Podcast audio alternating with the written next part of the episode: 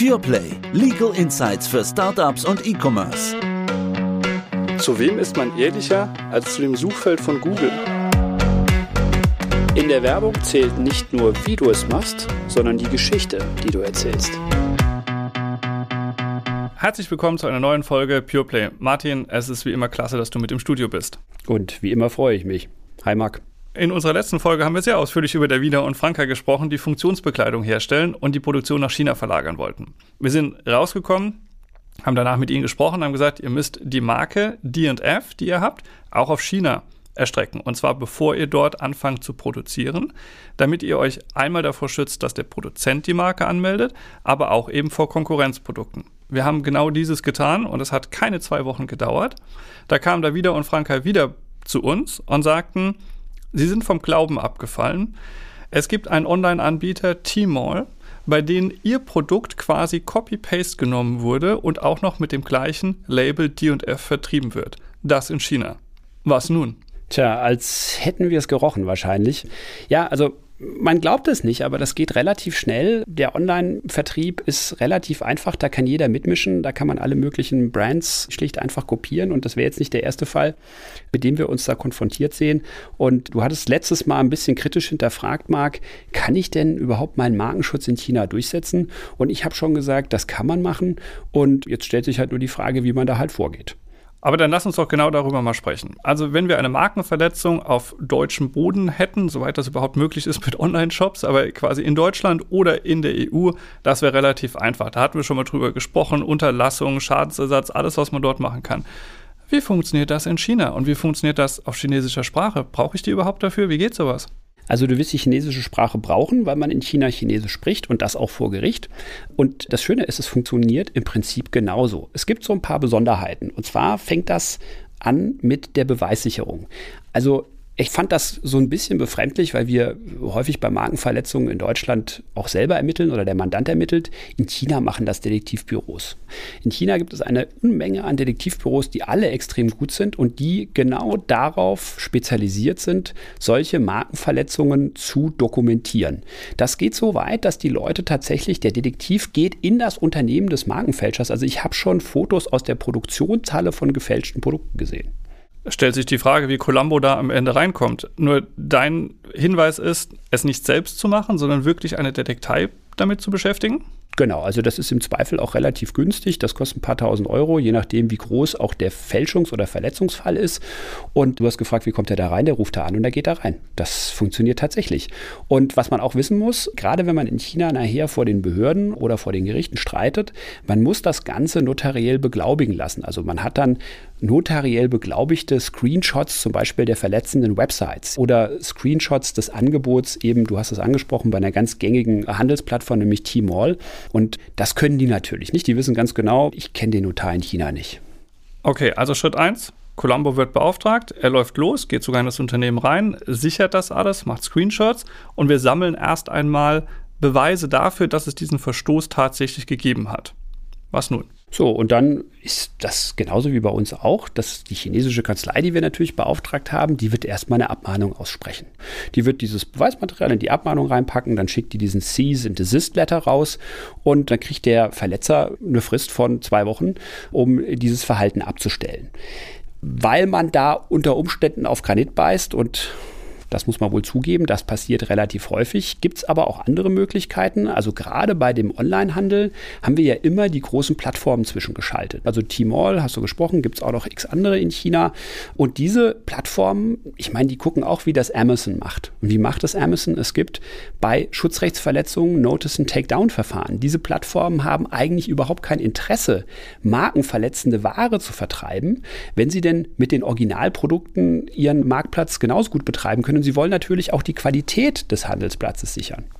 Das heißt, ich muss nicht einmal zwingend denjenigen finden und wissen, wie ich ihn anschreibe und kontaktiere, der das gefälschte Produkt vertreibt, sondern du sagst, wir gehen clevererweise über den Anbieter, über die Plattform selbst, die werden schon so viel Druck aufbauen, dass sie am Ende gegebenenfalls das Produkt runternehmen oder zumindest Einfluss auf denjenigen, der es dort anbietet, das Plagiat nehmen können, damit das Ganze durchsetzbar ist. Also die nehmen das runter.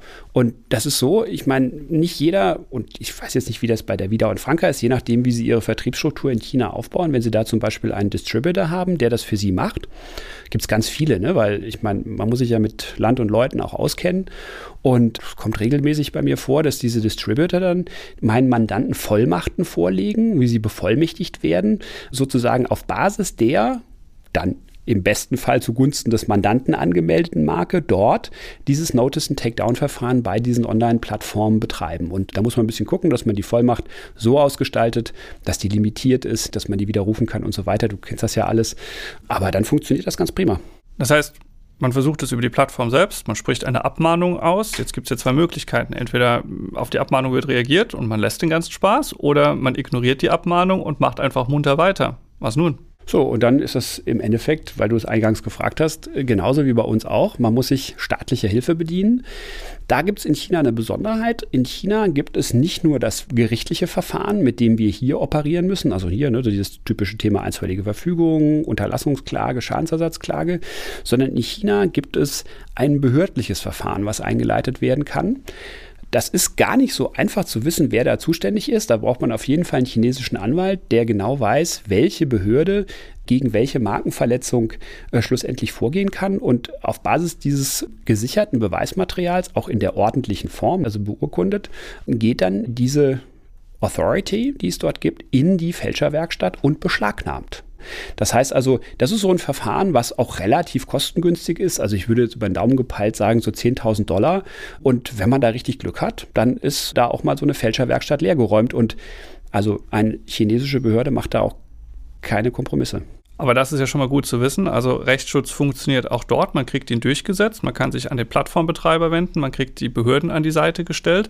Das auch zu einigermaßen überschaubaren Preisen. Das ist ja das auch, was du Davida und Franka empfohlen hast und gesagt hast, genau dort müsst ihr im Prinzip hin. Ihr müsst erst einmal unterbinden, dass zukünftig diese Produkte irgendwie in den Vertrieb gelangen und dieses Plagiat da draußen rumschwirrt.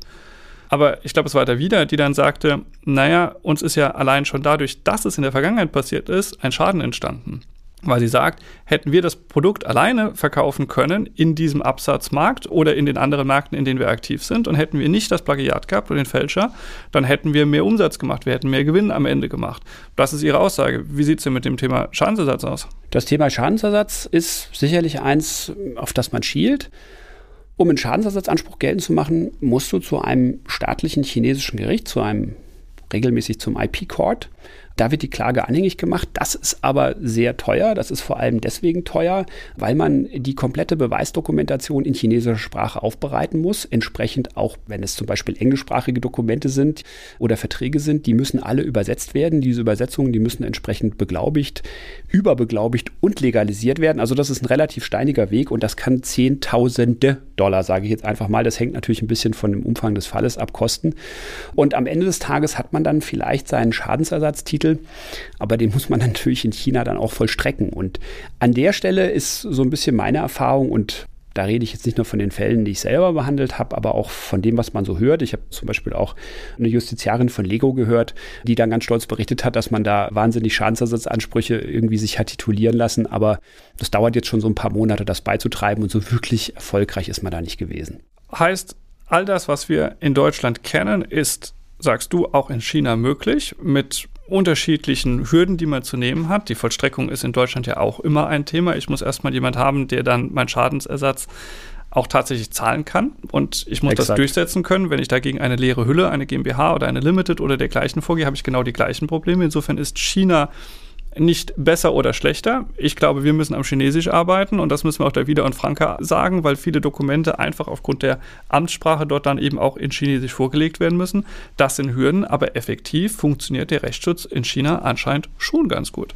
Ja, also ich meine, das muss man natürlich sicherlich auch noch sagen ein wirklich versierter Fälscher macht jetzt sprichwörtlich an der nächsten Straßenecke wieder die Fälscherwerkstatt auf, aber wenn man da mal eingeschritten ist und wenn es da mal ein Beschlagnahmeverfahren gab, es gibt eine ganze Menge Produkte, die man fälschen kann. Und ob man sich dann wieder sagen wir, mit dem gleichen anlegt, der ja schon mal bewiesen hat, dass er vorgehen will. Also das habe ich in vielen Fällen dann einfach nicht mehr gehabt. Dann waren die Dinge wirklich abgestellt. Also von daher können wir das machen. Und ja, also ich hoffe, dass Davida und Franka hier auch einigermaßen schnell zufrieden sind, aber müssen wir mal schauen.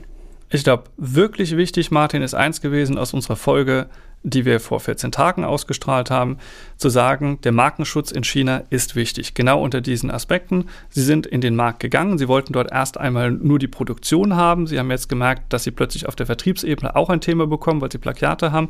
Aber genau diese Markenanmeldung schützt, sie hilft.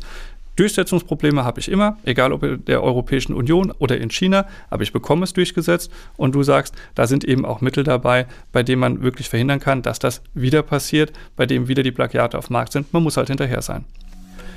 Hochspannend. Lass uns den Markt weiter beobachten. Ich sage herzlichen Dank und freue mich auf die nächste Folge. Ich freue mich auch auf die nächste Folge und danke dir, dass du das aufgebracht hast.